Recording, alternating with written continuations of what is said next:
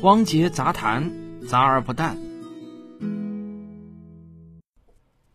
可能你跟我一样啊，对汽车企业还停留在这样的印象中，什么呢？就是德国的奔驰、宝马、奥迪、大众啊，美国的通用、福特，还有日本的丰田、本田，这些呢都是全球最大的几个汽车制造企业。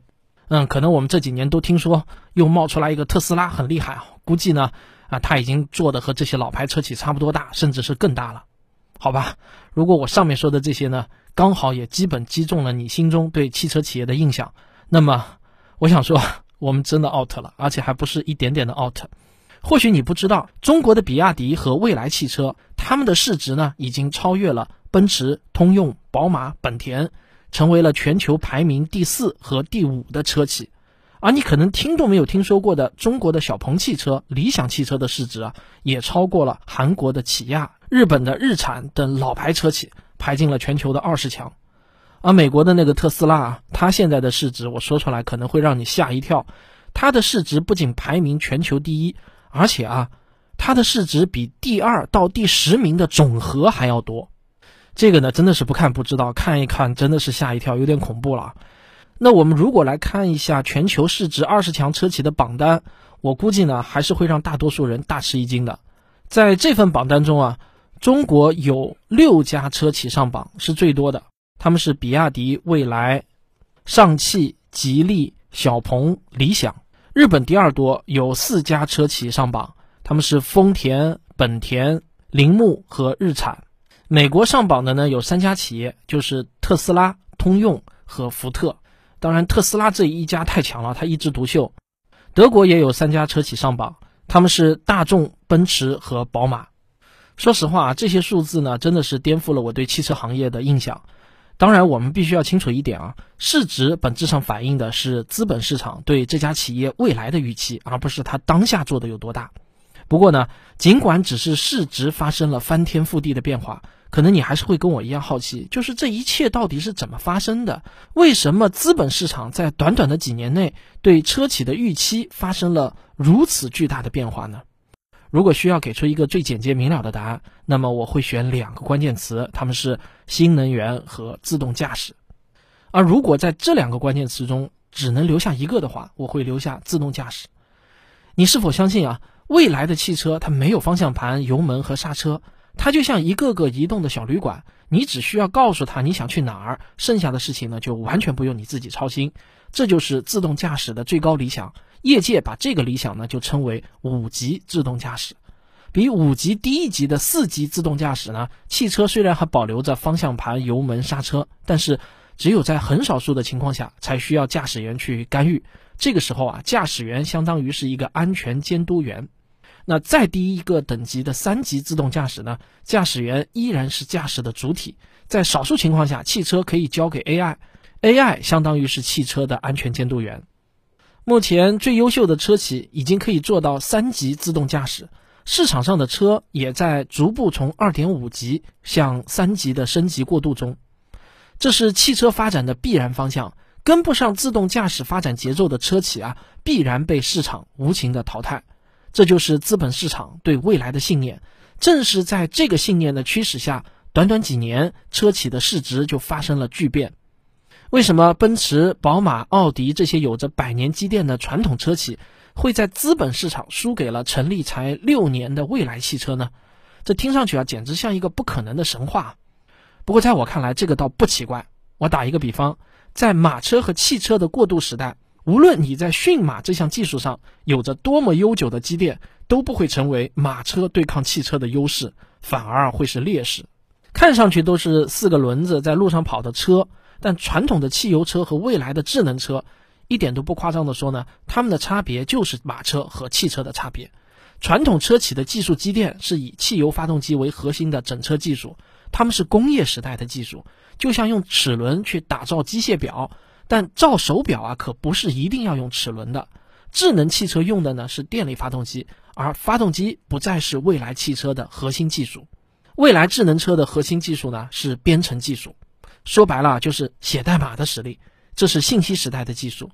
智能汽车的操作系统的复杂程度一点儿都不亚于一台电脑的操作系统，它所需要的代码行数是千万到上亿级别的，而这种大规模的软件工程是传统车企的基因中不具备的。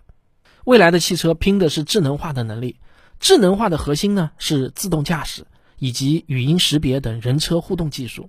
过去啊，一辆汽车的心脏是发动机，而现在呢，新能源车的心脏则是一块智能芯片。这块智能芯片的好坏，直接决定了这辆车的驾驶体验。在业界看来，自动驾驶分成两个流派，一个流派呢是以特斯拉为代表，他们相信以光学图像识别为主，就足以完成五级自动驾驶，从而将硬件依赖降低到最少。他们的理由很简单，我们人类不就是这么干的吗？我们只要有一双眼睛，不就可以完成所有的驾驶工作了吗？而以谷歌为代表的另一个流派则认为啊。以激光雷达的测距数据为主的各种传感器才是自动驾驶的核心，啊，光学图像呢只是个辅助。他们的理由也很简单啊，如果我们人类能生出像蝙蝠这样的超声波的能力，为什么我们不要呢？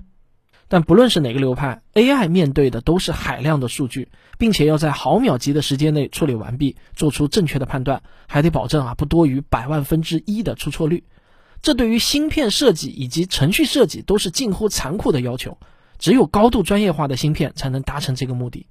在汽车行业竞争白热化的今天，传统车企对于芯片的依赖也是越来越高。今年一月八日有一条新闻，就是福特、菲亚特克莱斯勒、丰田等汽车公司表示，由于芯片短缺，他们将削减汽车的产量。芯片对于汽车产业的重要性，你可见一斑。汽车业对芯片的需求激增呢，很可能就会带来芯片制造业的大洗牌。这个也是有历史脉络的。